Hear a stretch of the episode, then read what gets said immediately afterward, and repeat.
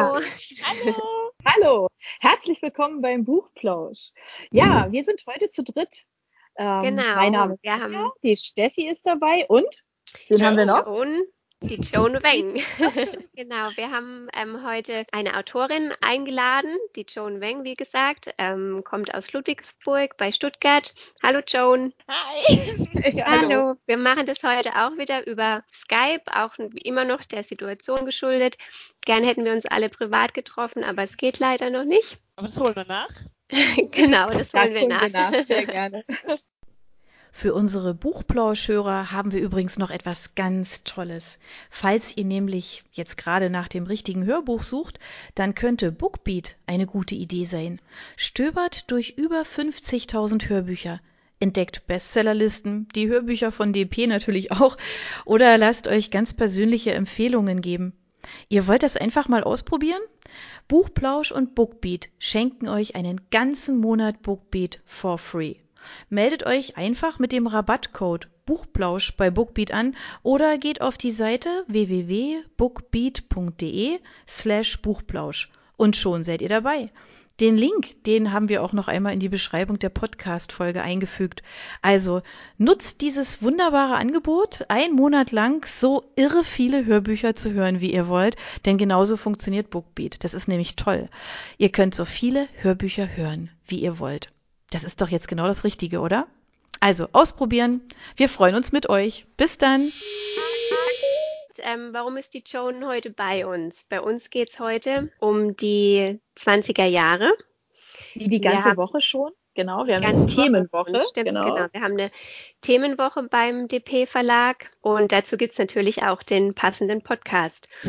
Und die Joan Weng, die Expertin für die 20er Jahre. Die erzählt uns gleich warum und sie erzählt uns auch was über ihre Bücher, die allesamt in den 20er Jahren spielen in Deutschland. Da kann ich zum Beispiel euch schon mal ein paar Titel sagen, wie die heißen. Zum Beispiel Das feine Fräulein, ein Kurzroman, der bei uns erschienen ist. Oder Die Frauen vom Sauvignyplatz, Das Café unter den Linden. Die drei, die ich jetzt aufgezählt habe, Bücher über starke Frauen. Und auch noch zwei Krimis, nämlich Die noble Gesellschaft und Feine Leute. Und nicht zu vergessen, äh, die Kurzgeschichte, die, die Klavierstunde, ja. genau. Seit dieser Aber Woche die ist dann. Nicht in den 20er Jahren. Nee, stimmt, stimmt. Aber trotzdem erwähnenswert. Ja, genau. ja, wir sind deshalb schon mal ganz gespannt. Es ist tatsächlich so, dass eben, also die meisten Bücher, glaube ich, die du geschrieben hast, spielen in den 20er Jahren. Warum ist denn das eigentlich dein Steckenpferd? Also es, es, fing eigentlich damit an, dass ich einen Deutschlehrer hatte, der die Expressionisten gehasst hat. Und der hat die immer ganz, ganz toll verkauft und hat das so toll über die mal gesprochen. Und dann kam das Examen. Also ich habe Germanistik studiert mhm. und dann war ich ein bisschen faul und ich hatte diesen ganz tollen Aufschriebe von dem noch vom Expressionismus. Und von denen ausgehend habe ich gedacht, da sparst du dir ein Thema und gehst auf die 20er Jahre, da hast du ja die tollen Aufschriebe schon. Und so habe ich das dann auch gemacht und meine Dozentin fand das auch so toll. Und ja, ich fand auch die Lyrik inzwischen total gut und dann bin ich von da auf die Promotion, also ich habe über die 20er Jahre promoviert, weibliche Schönheit in Literatur der 20er Jahre. Total interessant, ja. ja. Aber ich muss gestehen, nachdem ich das mal so zwei Jahre hatte, war das so langweilig. Da saß ich dann mal in der Bücherei und habe wieder irgendwas, wie das halt so ist. Und da kam ich dann langsam so auf diese Bücher. Dann habe ich gedacht, das mhm. schreibt doch mal was über die 20er Jahre und so. Ja, dann habe ich den Karl von Bäumer erfunden, der bei Feine Leute der Ermittler ist. Mhm. Und das ist der erste Teil des Krimis, ne? Also das ist der erste Teil der, der Krimis, ja, ja. ja okay. Mhm. Und dann bin ich da so eben auf die 20er Jahre gekommen, weil ich wusste über die schon sehr, sehr viel. Ich hatte sehr viel Hintergrundwissen. Halt einfach durch das Promovieren. Und so bin ich dann in den 20ern hängen geblieben. Aber ich muss sagen, also ich, ich liebe ja die 20er total auch einfach, weil ich die Mode so mag und so. Mhm, ja, total. Ist echt besonders, ja. Ich schreibe eigentlich auch sehr gern grundsätzlich historisch. Also jetzt gerade die mhm. Klavierstunde ist ja in den 50er Jahren. Ja, genau. Und ich, ein weiteres Steckenpferd von mir ist, aber da habe ich jetzt noch bisher niemanden von überzeugen können, ist die Antike. Das, also ich finde das oh, auch, find ich ah, auch mal ah, total okay. spannend mal was in der Richtung zu machen. Was mir so Spaß macht auch, ist eben, mich da so sprachlich einzufühlen. Die Geschichten sind ja immer so ein bisschen so sprachlich in der Zeit drin. Also das, wenn man es liest, hat man so das Gefühl, also sollte man zumindest ja. haben, dass es aus der Zeit ist und auch die Figuren recht zeitgenössisch sich unterhalten. Und das ist eigentlich was, was mir sehr viel Spaß macht. Deshalb schreibe ich gern mhm. historisch. Also sich da das einfach so reinzuversetzen in diese Welt, ne? Ja. Gerade diese Sprache zu finden, mhm. ist ja besonders schwierig. Also dieses, also das eine ist ja, ist ja so ein Szenario aufzubauen, so eine Welt, in der sich die Leute bewegen. Aber das, das eigentlich wirkliche Schwierige, glaube ich, ist tatsächlich das, was du gerade eben beschrieben hast, das so nachzuempfinden, dass, dass man in diese Zeit eintaucht, weil die Leute sich auch so unterhalten, wie man sich damals unterhalten Weil es ja niemand mehr gibt, ne? Den nee, genau. sich so unterhalten kann, ist, ja. Also wenige, ja, die ja. da vielleicht noch so erzählen könnten, ja, die sind ja. alle schon wirklich ja, sehr, sehr alt. Also da kann ja mhm. kaum jemand was drüber erzählen. Also das finde ich extrem spannend. Hast du dafür extra nochmal recherchiert? Jein. Also mir geht es jetzt so, dass wenn ich jetzt gerade an so einem Buch sitze, ich lese davor ganz, ganz viel äh, zeitgenössische Titel, also die in der Zeit geschrieben worden sind. Nicht mal unbedingt Hochliteratur, sondern einfach Bücher, Zeitschriften, Artikel mhm. und sowas, damit ich in diesen Ton reinkomme. Und wenn ich dann tatsächlich am Schreiben bin, passiert es mir auch, dass ich das im Alltag habe. Irgendwann hat man, ich war bei meinen Eltern, habe da geschrieben und das Telefon klingelte und da war jemand dran, wollte meine Mutter und meine Mutter war nicht da und ich sagte, es tut mir wirklich leid, ich kann Ihnen meine Frau Mutter jetzt nicht geben. Okay. ja, das war, ich, ich, ich bin jetzt hinterher gekommen, deswegen, was hat denn dich drum? Ah, ja, aber geht es denn dann so weit, also wenn du, wenn du sagst, du liest da auch ganz viel, also hast du auch so eine Leidenschaft für die Musik zum Beispiel, die damals ähm, ja en vogue war? Ja, klar. Also das ist auch wirklich was, das mache ich auch jetzt, wie gesagt, wenn ich für die, über die 50er schreibe, jetzt, dann höre ich ganz, ganz viel Musik aus der Zeit und so, oder aus den 20ern. Also ich finde immer die Musik, die vermittelt das nochmal, dieses, auch dieses mhm. Lebensgefühl. Ja, ja. Das, und es scheint ja, also es scheint ja ein generelles Phänomen zu sein mit den 20er Jahren. Also die, mögen ja einfach total viele oder es gibt ja auch diese Swing-Partys, wo sich die Leute verkleiden wie in den 20er Jahren und dann dazu tanzen oder es gibt hier in Stuttgart im Osten ja auch, wo man diese ganzen Tänze lernen kann, ob als Paar oder alleine. Oder Anja, du hast erzählt, ne, draußen ja. an einem Museum wird auch getanzt. Genau, beim Stadtpalais gibt es ja. das, genau, da gibt es Feste. Ja, da gibt es ja. so ganz feste Termine, musst du mal schauen. Also, weil das wäre jetzt tatsächlich mal die nächste Frage gewesen, Joan. Machst du das auch? Also tanzt du zum Beispiel auch? Machst ja. du sowas auch? Lebst du das auch so Na, aus? Ich muss gestehen, mein Mann tanzt gar nicht. Also er, der hasst tanzen. Also ich, glaube, wir haben zweimal zusammen getanzt. Oh. oh. Und ich habe zwei Kinder. Der große ist jetzt bald fünf. Und der und ich, wir tanzen viel zusammen. Und dann vielleicht cool. manchmal schon so ein bisschen Charleston-Schritte ein bei mir. Aber er, er dann meistens einfach nur in den Po und sagt dann, jetzt aber wieder gut, Mama. Du, aber da kann ich dir echt einen Tipp geben. Also ich habe das, ähm, ich habe jetzt meinem Mann habe ich das äh, tatsächlich zum Geburtstag geschenkt.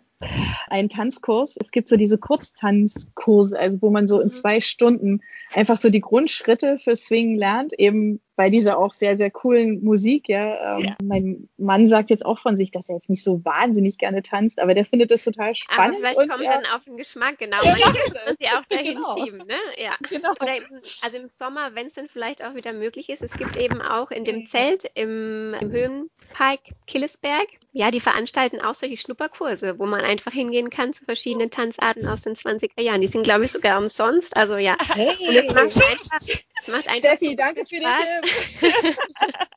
ich bin dabei. Ich habe das auch mal in München durch Zufall gesehen am Odeonsplatz. Da, ja, ich finde es einfach so schön, da hinzugehen und denen zuzuschauen. Man denkt gleich, man ist irgendwie in diese, also man wird in diese Zeit zurückversetzt. Yes, die, die Leute so ausgelassen tanzen und die ziehen sich ja dann auch so ein bisschen in der Art und Weise an. Also es ist schon, ja, verrückt eigentlich. Aber das Tolle ist tatsächlich, dass ja so wildfremde Menschen da so zusammenkommen. Also jetzt ja, ist das wahrscheinlich ja. am Killesberg da genauso, weil, also wir, mein Mann und ich haben uns daran erinnert, ähm, dass wir vor ein paar Jahren, äh, wir in San Francisco so einen Zwischenstopp gemacht und sind da auch durch diesen riesengroßen Park, in dem ja auch dann diese großen Museen und so sind. Und dann haben wir von weitem diese Musik gehört und dann haben wir gedacht, sag mal, was ist denn hier los? Machen die jetzt irgendwie eine riesen Party jetzt hier im Park? Und da war genau sowas, ja. Also die auch, die mhm. verabreden sich da. Wir haben da alles auch gesehen, dass sie sich zu einer bestimmten Zeit halt eben verabreden. Und dann diese irre tolle Musik und dann war plötzlich da alles voll mit lauter Tänzern.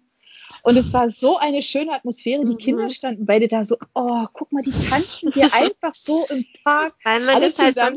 sieht. Und dann ja. diese tolle Musik, ja, das hat so animiert auch zum Mitmachen, ja. Und deswegen haben wir auch gedacht, Mensch, also das müssen wir unbedingt wiederholen. Früher war das ja nicht so, ne? Also so wie das jetzt Mhm. bei also uns jetzt ist, also in der heutigen Zeit, wenn das nachgemacht wird, in Anführungszeichen, also dass in der, in der Öffentlichkeit getanzt wird, eigentlich ist es eine sehr konträre Zeit, die 20er Jahre. Es Ja. hat sich ja alles im, im Untergrund abgespielt. Ja, also ich denke, dass wir uns die 20er, so wie wir sie uns heute Mhm. vorstellen, Mhm. sie hat mit der Realität nicht so hundertprozentig viel zu tun. Das ist genau wie die Leute in den 20er Jahren teilweise das Kaiserreich so ver, vergöttert haben. Das war irgendwie Mhm. eine Zeit, die un- der man sich nahe gefühlt hat. Also wir fühlen uns ja heute in 20ern vor 100 Jahren irgendwie verbunden, weil die Leute so modern scheinen. Mhm. Aber das ist eine ganz arge Illusion. Auch diese Okay. emanzipierte Frau, die wir in den 20ern uns immer denken und die jetzt auch Autoren wie ich mit ihren Romanen sicher unterstützen, diese Vorstellung, Ja. das ist eine Illusion. Die Frauen, klar, wir hatten 1919, das weibliche Wahlrecht ist eingeführt worden und so. es waren Mhm. sicher die ersten Schritte in die Emanzipation rein. Aber wenn man auch denkt, äh, 1933 ist der ganze emanzipatorische Spuk ja erstmal wieder vorbei bis in die 60er Mhm. dass wenn die Emanzipation tatsächlich so gefußt hätte, die Frauen so emanzipiert gewesen wären, Mhm. wie wir es denken, dann hätte das ja nicht gleich wieder verschwinden können. Das ist, also das war auch ähm, die Kernaussage oder der Kerngrundgedanke meiner Promotion, dass es eine reine Emanzipation der Äußerlichkeiten ist, weil die weibliche Okay. Bildung fehlt. Also die Frauen schneiden sich die Haare ab, man konnte sich plötzlich, es war plötzlich wieder möglich oder es war überhaupt möglich, sich zu schminken, die Röcke wurden kürzer und so. Man konnte Aber- Hosen anziehen. Ja, nee, nicht wirklich. Auch, auch noch nicht? Okay, Nee, okay. Also- nee, da noch nicht. Das ist in meiner Vorstellung, ja. Ja, also es gab schon Frauen, Marlene Mhm. Dietrich, Anita Berber und so, die Mhm. Hosen getragen. Aber ich glaube jetzt, also wir alle drei eher nicht. Okay. Okay. Was Ja. ganz sehr ausgefallen ist. Ich wüsste gar nicht, was man heute machen müsste, was so ähm, krass ist. Das hätte, tatsächlich hätte ich das jetzt, dich auch wirklich gefragt, was wäre das Pendant für heute? Also um dieses, um diese Szene sich so ein bisschen so vorzustellen, was müsste man Mhm. heute dafür tun, ja, damit es so außergewöhnlich wäre, was da ja wenige Frauen sich tatsächlich getraut haben. Ich persönlich, weil wir heute einfach sehr viel abgeklärter sind. Also ich finde, Mhm. wenn man jetzt, also jetzt gerade auch in Berliner, neulich, äh, neulich ist jetzt auch schon zwei Jahre her, da war ich in Berlin, da lief einer, in, also eine junge Frau in dem in einer Art Hotpants rum, also es war keine Hotpants mehr, das war im Grunde eine, ein besseres Badehöschen. Da lief Okay. auf der Straße rum, alle haben geguckt, und, also nee, eigentlich hat keiner groß geguckt, jeder hat mal, aha, okay, ja, von mir aus, wenn es glücklich macht. Und das, also ich glaube, es gibt heute gar nichts mehr, was so Was so schocken kann, ja. schockieren könnte.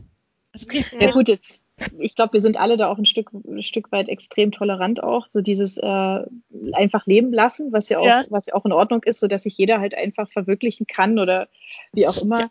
Aber ist es das vielleicht auch? Also du hast jetzt gerade Berlin erwähnt. Äh, ist es das auch dann der Grund, warum bei dir ja auch viele Bücher da in der Ecke spielen? ja, Weil einfach klar. in Berlin damals mehr möglich war?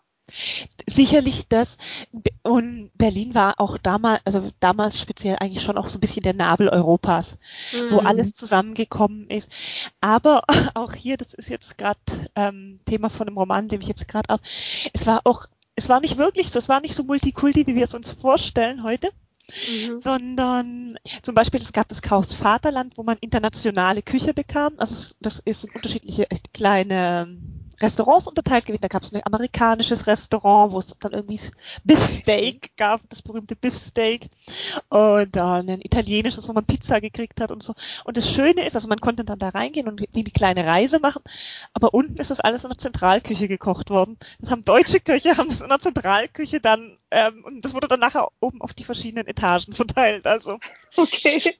Und ich, das ist so für mich ein ganz arger Inbegriff der 20er Jahre, auch dieses, das, Mhm. die, äh, Es das scheint nur so. es scheint nur so, es scheint so ähm, multikulturell. Es scheint, der, da sind die schwarzen Sänger auf der Bühne und die sind angemalt. Mhm. Das ist es, Okay. Es tut alles nur so. Ja, es, es war halt, deshalb war es in den 30er Jahren, denke ich, auch möglich, das alles wieder wegzuwischen, wie eben die schwarze ähm, Bemalung von den Mhm. Sängern. Dann haben die halt Mhm. plötzlich wieder ähm, nicht mehr auf Englisch gesungen, sondern wieder auf Deutsch. Ja, Wie ja. viel von Babylon Berlin ist denn dann tatsächlich eigentlich so sag jetzt mal, echt, ja? Also wie viel würdest du davon tatsächlich dann unterschreiben? dass also es so war, weil das haben wir ja alle irgendwie vor Augen. Ja, das hat fast ja. geguckt. Also ich muss sagen, ich finde Babylon Berlin total toll. Also ich liebe mhm. auch die Kulissen. Mhm. Und also ich finde es super. Und also ich stelle mir einfach mal vor, dass es genau so war. Ich finde, die machen die Kontraste werden da eigentlich auch ganz gut aufgezeigt, ja. hatte ich so das Gefühl. Ne? Also auch eben dieser, dieser Untergrund und eben dieser Kontrast zu diesem, also die eine Hauptdarstellerin ist ja eigentlich auch total arm und ähm, schmeißt sich dann mhm. abends immer nur in ihre feinen Klamöttchen, um dann eben auch Geld zu verdienen, indem sie sich da an, an reiche ja. Männer verkauft und eben da auch die Nacht durchfeiert. Ja, und das sieht man eben auch, dass ich glaube, ich habe mal in einem Interview von dir gelesen, da wurdest du gefragt, ob du auch gerne in den 20er Jahren gelebt hast und du hast, glaube ich, gesagt, du hast es auch verneint eben aus dem Grund, also weil du auch weißt, was es einfach für ja für schlechte Aspekte gab, ja und eben diese, dass wir das alles so verherrlichen im Moment oder in der heutigen Zeit. Also ich denke, dass Babylon Berlin vielleicht auch ein bisschen, also ich liebe es total, also ich mein, aber es ähm, geht, glaube ich, ein bisschen auch ins andere Extrem. Es ist sehr, sehr düster. Mhm, ja, aber stimmt. ich denke, dass es ein sehr realistisches Bild dieser Lebenswelt, dieser Leute gibt, aber nicht unbedingt ein realistisches Bild der 20er Jahre. Ich denke, wenn man in den 20er Jahren in Stuttgart oder jetzt in Ludwigsburg gelebt hat, war es wahrscheinlich äh, jetzt nicht so besonders glamourös. Das wollte ich auch gerade sagen. Dann merkt man wahrscheinlich nichts von der Glamourosität, also die wir jetzt auch vor Augen haben. Ne? Dann war das wahrscheinlich alles ganz normal, ja. Ich, ich denke, da wäre das jetzt ähm, hätte sich das wahrscheinlich nicht so arg viel gegeben wie heute. Wie du sagst jetzt, also wenn man kein besonderes Standing hat oder nicht besonders wohlhabend war, so wie wir das jetzt auch sind, ne, dann wäre es ganz normal gewesen, ganz normales Leben. Ich denke auch, dass wir drei jetzt gerade in der Zeit wahrscheinlich auch sehr wenig Kontakt mit dieser Halbwelt, mit den Ringvereinen. Mhm. Ja. Was sind Ringvereine? Das müsst ihr mich aufklären äh, Verbrechersyndikate in den 20er Jahren. Okay. Die äh, waren in so scheinbaren Wohltätigkeitsvereinen organisiert, strukturiert. Mhm. Okay. Aber du hast ja, du hast ja auch gesagt, du hast für deine Bücher und auch eben für deine Promotion hast ja viel, viel recherchiert und viel gelesen und viel gesehen. Wenn du jetzt an diese Literatur der 20er Jahre denkst, Gibt es da Bücher, wo du sagen würdest, Mensch, also die sind richtig klasse, die muss man unbedingt gelesen haben, wenn man in diese Zeit eintauchen will, mal, will, mal abgesehen von deinen eigenen Büchern natürlich, klar. Aber ähm, weil du, du tust ja auch dein Übriges dazu, dass man äh, sich in diese Zeit ähm, einfach so reinversetzen kann. Aber in diese Literatur aus den 20ern, äh, wenn man sich da jetzt mal was rausnimmt, also mal jetzt abgesehen vom großen Gatsby, das so oh, ja, meiner, meiner Lieblingsbücher. Oh, ich, ich habe ein Exemplar, da habe ich so viele Sätze angestrichen, was ich niemals machen würde in einem Buch sonst, ja. Aber da habe ich es tatsächlich, weil es gibt so wunderbare Sätze da, aus die, in diesem Buch. Aber ähm, von dem jetzt mal abgesehen, ja, ja. Ähm, hast du da irgendwie so, so mal so ein, zwei, drei Empfehlungen oder so, du sagst, Mensch, also wer das mal lesen will, 20er Jahre, was ist da so geschrieben worden? Was müsst ihr unbedingt mal gelesen haben? Klar, also. ja, damit. Also, was ich ganz, ganz, ganz, ganz arg süß finde, ist von Lilly Grün. Das ist jetzt ist keine so bekannte Autorin, aber das, die, deren Bücher sind alle in den 20er Jahren. Lilly Grün, alles ist Jazz. Ein mhm. total süßer Roman über eine Gruppe von jungen Leuten, also die Hauptfigur ist auch eine junge Frau, die versuchen sich als Kabarettgruppe durchzuschlagen. Es ist unglaublich oh, cool. süß zu lesen, sehr, sehr lustig und also echt, also ein ganz, ganz toller Roman aus den 20er Jahren, der auch in den 20er Jahren spielt und auch ein bisschen so ähm, also es ist ein heiterer Roman, aber er beleuchtet auch so diese Schattenseiten dieses Künstlertums. Okay. Und auch diese Abhängigkeit, die diese jungen Frauen teilweise eben von den Männern haben. Mhm. Dann wirklich ganz, ganz süß. Das war eigentlich auch einer der Aufhänger für meine Promotion. Ich war ein hässliches Mädchen, heißt der Roman, von Annemarie Selinko. Er ist heute äh, schwierig zu lesen. Also man kann ihn unglaublich gut lesen. Er ist unendlich süß, aber man muss ein bisschen einen Schritt zurück machen und denken, ja, das ist ein alter Roman. Weil es geht um ein junges Mädchen, was eben hübsch wird im Laufe dieses Romans mhm. und dann am Ende den Mann kriegt, als sie hübsch genug ist. Mhm, ah, okay. okay. also die hässliche Entlein-Geschichte genau, eigentlich. Die, also ja, genau. süß geschrieben, dass man es auch heute noch wirklich gut lesen kann. Und es ist oh. so schwierig zu lesen wegen der Sprache. Mhm. Nee, nee, ich empfinde es als schwierig. Diese Grundhaltung von jemand muss schön genug sein, um am Ende dann den Mann Ach so, zu kriegen. okay, ja, klar. Ja, ein bisschen problematisch aus heutiger Sicht. Aber das Gefühl, die Autorin wusste auch schon so um das Problem, weil sie macht er verliebt sich ja dann nicht in ihr Äußeres und er sagt dann am Ende auch, ich kann nicht mehr sagen, ob sie schön ist oder hässlich, ich liebe sie. Und das ist da natürlich, oh. ja. oh, schön. Ja, ganz, ganz süße, ganz süße, schöne Liebesgeschichte. Und dann vielleicht noch ein bisschen, ein bisschen höhere Literatur wäre von Irmgard Coin. Alles von Irmgard Coin ist super. Also alles, was die in den 20er Jahren, Gilgi, eine von uns, Roman über einen, einen Tippfräulein, also eine Sekretärin, die ihren Weg macht. Dann ähm, das kunstseidene Mädchen, auch ein ganz, oh, ja. toller Roman, klar. Ja. Und ich überlege gerade noch ein bisschen was. Ja, Josef Roth ist auch einer meiner absoluten Lieblingsromanautoren aus den 20er Jahren. Brillant, also als was der an Adjektiven macht, also wie der das mit den Adjektiven macht, das ist das ja, da kriegt man richtig Lust jetzt schon, gell? Nur beim ja. Erzählen. genau. Also, doch, also Josef Roth.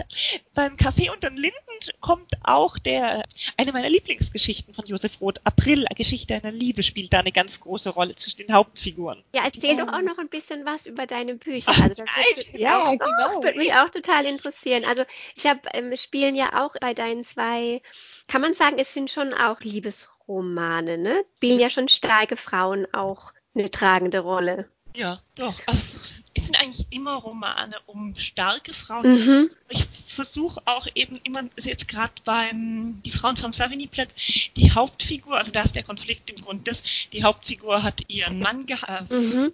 in einer Wirbelwindromanze geheiratet, sie hat sich rasend in ihn verliebt, weil er so ein toller Typ war. Er ist nur leider furchtbar unzuverlässig. Und das merkt sie aber erst, nachdem sie ihn halt geheiratet hat. Sie haben sich im Krieg kennengelernt und sie will sich Anfang des Romans von ihm scheiden lassen. Oder nein, eigentlich, er will er sich oh. von ihr scheiden lassen. Oh, weil, sowas ging es damals? Entschuldigung, dass ich dich unterbreche, ja, aber ging das ist das Problem. Er, okay. Äh, er will sich von ihr scheiden lassen und sie äh, findet ihn eigentlich auch beschissen und würde sich eigentlich auch gerne von ihm scheiden lassen. Sie will aber einen Buchladen aufmachen. Und das kann sie nur mit Einwilligung ihres Mannes. Oder sie hat die Einwilligung ihres Vaters dafür und der Vater wird sie ihr nie geben. Und deshalb kann sie die Scheidung nicht einwilligen.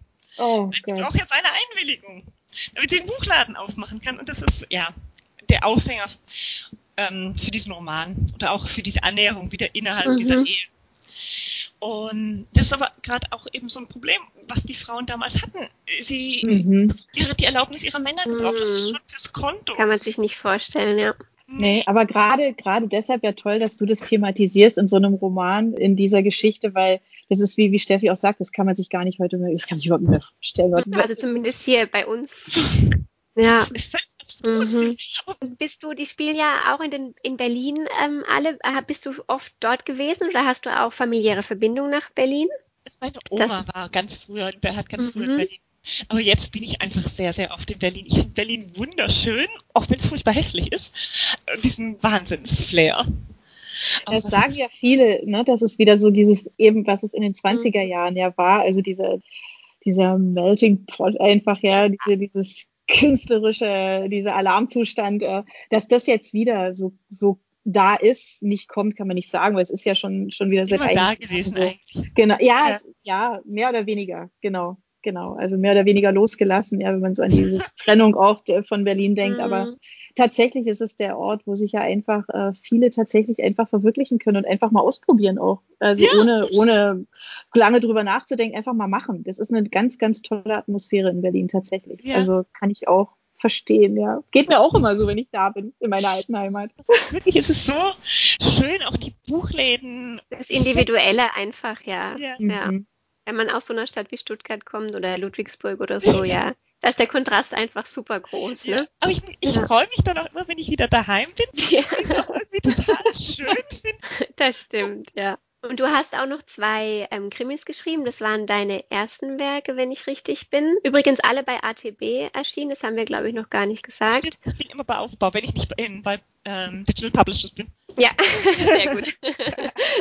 ähm, also Krimis waren deine ersten und war das, ist das eigentlich so dein Lieblingsgenre oder bist du da ganz offen? Also natürlich neben dem historischen, wo, wie du gesagt hast, ganz am Anfang. Ich glaube, mein Lieblingsgenre ist die Liebe. Die Liebe, okay. Ja, also auch bei den Krimis, jetzt auch bei euch ist ja auch das feine Vorlein ist ja auch ein mhm. Krimi, aber es geht eigentlich immer um die Liebe, auch in den Krimis. Ja. Ich, ich versteigere mich jetzt hier zu der Aussage, dass auch in Krimis, also außer wenn man hat einen Psychopathen, immer um die Liebe geht und notfalls um die Liebe zum Geld. ja, okay. Es spielt immer mit einer Rolle, ja, und ja. dann auch irgendwie ein kleiner Nebenstrang. Aber na klar, da sind einfach die Emotionen, die, die mitgetragen werden, ne? über was denn sonst auch, ja. Ja, vielleicht verrätst du uns ja ähm, jetzt, wenn wir schon so eine Reise durch die Genres gemacht haben, ähm, du schreibst jetzt bestimmt gerade an etwas. Ja. Zum Schluss uns sagen, an was vielleicht? Darfst du schon ein bisschen was verraten, in welche Richtung das geht? Ja, also ganz frisch habe ich jetzt gerade am Montag eine Kurzgeschichte abgegeben, die erscheint bei Aufbau in einer Weihnachtsanthologie, spielt auch wieder in den 20er Jahren und es geht ein bisschen um Charles Dickens Weihnachtsgeschichte. Oh. Und ja, die, die Vorgeschichte dafür ist übrigens beim feinen Fräulein. Da lesen die auch schon die Charles Dickens Weihnachtsgeschichte und ja, also hängt ein bisschen damit zusammen, zusammen mein. Fräulein, aber nur gar uh. ganz Nein. Aber eine schöne Verbindung, ja. Jetzt bin ich gerade am letzten Schliff für nächstes Frühjahr. Erscheint auch bei ATB, es hat aber noch keinen ähm, Veröffentlichungstitel. Wieder eine Liebesgeschichte, diesmal im Kosmetiksalon. Also es ah. geht so ein bisschen um Kosmetik und auch gerade das zentrale Thema wird eben sein, dieses, dass es in den 20ern sehr vieles nur so scheint eher mehr, mhm. mehr Schein als Sein, dieses Unwahre und auch äh, die, bisschen dieses in Berlin, ja, das, das, dieses Unrealistische. Die mhm. unrealistischen Erwartungen, mit denen die Leute auch nach Berlin kommen, die Künstler. Und es geht es ja auch ein Thema, was mich sehr viel beschäftigt, eben auch gerade um diesen Konflikt zwischen Kunst und Kommerz. Mhm. Wahre mhm. Kunst oder wahre Kunst. Okay, okay, okay verstehe. Ja. Okay, und das Buch wird voraussichtlich im Frühjahr nächstes Jahr erscheinen. Februar. Okay. Februar oder März. Okay. Wir sind gespannt, John. Wir sind sehr gespannt auf das, was da kommt. Auf jeden Fall klingt das äh, alles so nach, nach einer tollen Reise in diese Zeit. Und ich glaube, wenn wir da alle ein bisschen mehr dazu äh, wissen wollen, dann greifen wir einfach am besten zu deinen Büchern. Genau. Ja. Wir werden alle bei uns verlinken, auch auf der Homepage nochmal, auch deine Tipps, die du uns gegeben hast. Und auch, auch nochmal unseren Roman, der bei DP erschien, Mord im Mina Haus. Genau, der kommt auch demnächst als Hörbuch aus genau. bei DP Audiobooks. Können wir auch alle sehr empfehlen. Ist auch ein Cozy Crime. Natürlich auch mit einer Liebesgeschichte, der in Spielt Kairo in den 20er Jahren. 20er genau, Jahren in Kairo. Kairo. Mord im Mina-Haus heißt der. ja, dann sagen wir jetzt einfach mal vielen Dank für das Interview. Es hat sehr viel Spaß gemacht. Ja, mir auch. Ich fand es total lustig. Danke für deine Zeit, ja. Genau. Und wir haben ganz viel über die 20er Jahre von dir erfahren. Ähm, ich bin jetzt noch neugieriger, als ich es eh schon war. Ähm, du hast mit ganz vielen Sachen aufgeräumt, ganz viel richtig gerückt und ähm, ja, ich stürze mich jetzt einfach ins Lesen. Genau. Ah, ich dachte in den Gatsby mit Robert Redford. Oh, oder das? ja, da sagst du was. Genau, genau, weil die Verfilmung ist ja eh total das ist die beste. schön. Also ja, finde ich auch. Definitiv. Besser als die mit Leonardo DiCaprio. Ja, das finde ich auch. Ja, also mal gucken, was unsere Hörer dazu zu sagen haben, ähm, welche Version sie besser finden. Ich kenne nur den mit Leonardo DiCaprio leider. Oh, Bill. Oh. Hey. Habe ich auch was aufzuholen. Ja, Steffi, unbedingt. David Robinson ist viel schöner. Das stimmt, das stimmt, finde ich auch. oh Mensch, ja. Hey, vielen Dank für deine Zeit. Es hat äh, ganz, ganz viel Spaß gemacht und bis bald. Tschüss vom Buchklaus. Bye, bye.